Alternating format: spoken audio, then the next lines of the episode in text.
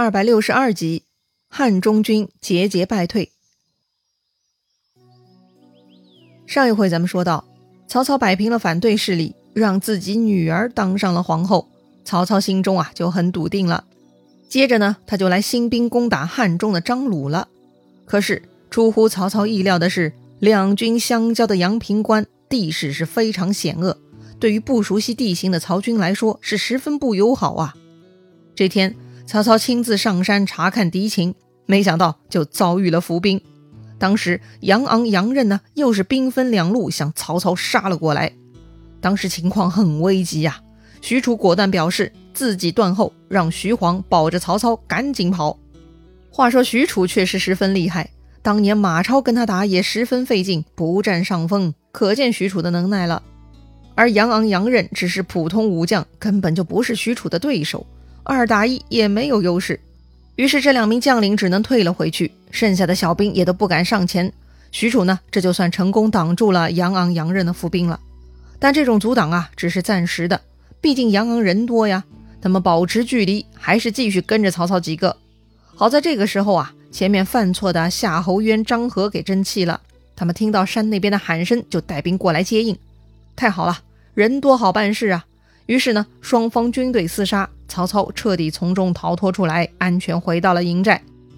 回营以后，曹操重赏许褚、徐晃、夏侯渊、张合四人。要说呀，战场杀敌可以立功，营救曹操也很容易立功啊。只是呢，这曹操每次打仗就身犯险境，还真的是忙坏了许褚啊。这之后呢，双方对峙了五十多天，将近两个月啊，也没有对战。本来嘛，张魏这边就是防守，不主动出来也是很正常的。但曹操是进攻方，他蹲了这么久是为什么呢？曹操啊，一方面在研究进攻的策略，另一方面呢，也在跟对手打心理战。哎，这是一种意志的消磨战术。这天，曹操突然下令撤军，当然这只是一个障眼法啊。曹操准备以此引诱对手撕开对手的防线。果然呐，曹操是老奸巨猾，得逞了。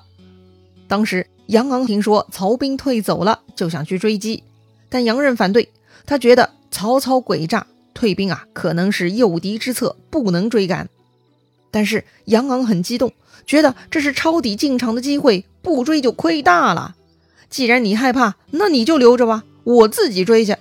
这个愣头青杨昂呢，就带了五个寨子的军马去追赶曹军了。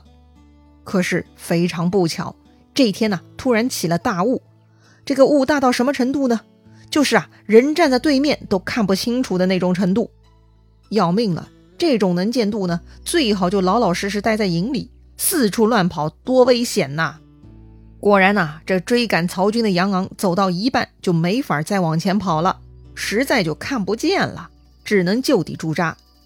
再说曹操啊，当时呢，他带上主力，假装撤退，另外派夏侯渊和张合各自带上三千人。从小路去包抄阳平关，准备杀汉中军一个措手不及。好了，夏侯渊他们呢，也在大雾天里四处乱逛，但是他们比较幸运啊，他们居然晃到了杨昂的寨前。这杨昂不是将寨子里的军马都带出去了吗？此刻留守营寨的呢，只有一小撮人马，大概也就是个保安队规模哈。当时大雾弥漫，守寨的士兵啊，听到马蹄声。又没有看清楚人，想着这荒山野岭，也就自己人认得路会回来呀。于是呢，他们就把瞎逛到自家寨子门口的夏侯渊军队给放进来了。哎呦我去，这下恶搞了，他们把敌人放入营寨了。当时夏侯渊带兵是一涌而入啊，发现寨子里头没多少人，夏侯渊二话不说，直接下令放火烧寨。哎，这就捣毁了杨昂的基地了。又过了一会儿，大雾渐渐散去。得到消息的杨任领兵来打夏侯渊，结果双方交手没几个回合，张合带兵也杀到了。杨任的水平怎么能抵挡夏侯渊、张合两名大将嘛？打不过呀！杨任呢就只能逃跑了。于是杨任一口气逃回了南郑。杨任跑了，那个傻乎乎去追曹操的杨昂呢，还在半路驻扎呢。此刻大雾散了，曹军不知去向，杨昂呢就想带兵回寨，可是。两个寨子已经被夏侯渊、张合霸占，其余的全被毁了。哎，就像下军棋哈，不能回营了，只好在外拼实力了。这下杨昂悲催了。此刻他前面没有追上的曹军又杀回来了。现在是前有夏侯渊、张合，后有曹操亲自率领的主力，杨昂被前后夹攻，顿时就走投无路了。杨昂奋力冲杀，却始终冲破不了。最后呢，他撞到了张合，被张合当场给砍死了。杨昂手下士兵看到这个局面，大家都跑了呀。凭借自己对地形熟悉的优势，大家是一阵奔逃，捡回了一些性命。当时败兵逃回了阳平关，报告张卫，说杨任败走，杨昂被杀，所有营寨都丢了。张卫一听，哎呀，得了，大势已去，自己也挺不住的。于是呢，张卫居然半夜里带人逃离了阳平关。就这样，汉中军放弃了关隘了。张卫跑了，曹操趁势占下阳平关。第一仗，曹操胜。话说张鲁在老家等消息呢，居然张卫跟杨任都败逃回来了，说阳平关丢了。张鲁大怒，这就要杀掉杨任，以振军阀。杨任大喊冤枉啊，说自己曾经力劝杨昂不要追赶曹军，要不是他鲁莽行事，咱的守卫是不会失败的呀。所以呢，杨任祈求张鲁再给自己一个戴罪立功的机会。如果再失败，甘愿领受军法。说完呢，他还立下了军令状。好吧，既然如此，张鲁呢又给了杨任一次机会，给他两万兵在南郑城外下寨，抵挡曹操。话说曹操攻占了阳平关，接着呢就往南走了。大军起兵之前，曹操派夏侯渊先带五千军马往南郑路上先去探路。于是夏侯渊呢就遇到杨任的军队了。按说嘛。杨任两万人，夏侯渊五千人，杨任这边还是有人数优势的，很适合群战哈。可惜啊，杨任啊不太了解夏侯渊，居然还跟夏侯渊走常规流程。这个常规流程嘛，就是主将先交手，然后再厮杀。当时杨任先派出自己的部将昌齐出马，这个昌齐跟夏侯渊交战不到三个回合，就被夏侯渊一刀斩于马下，昌齐被杀。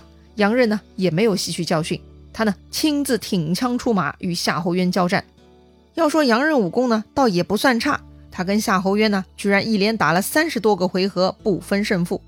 这个时候夏侯渊比较机灵啊，他假装败逃引诱杨任，立下了军令状的杨任此刻呢也有些求胜心切，没有多想就去追赶夏侯渊，结果被夏侯渊用拖刀计，突然一个回身，抡起大刀。把猝不及防的杨任给斩落于马下。哎呀，主将一死，汉中军大乱，这仗就没法打了。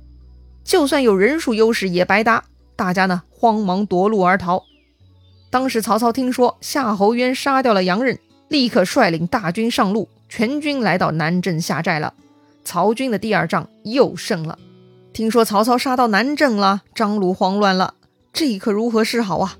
还能派谁去可以抵挡曹军呢？似乎眼下最缺人才呀。这个时候呢，又是张鲁的亲信严普出来提方案了。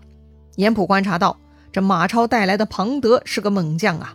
马超是叛变了，但咱们对庞德不薄，对他有恩，不如派庞德去攻打曹军。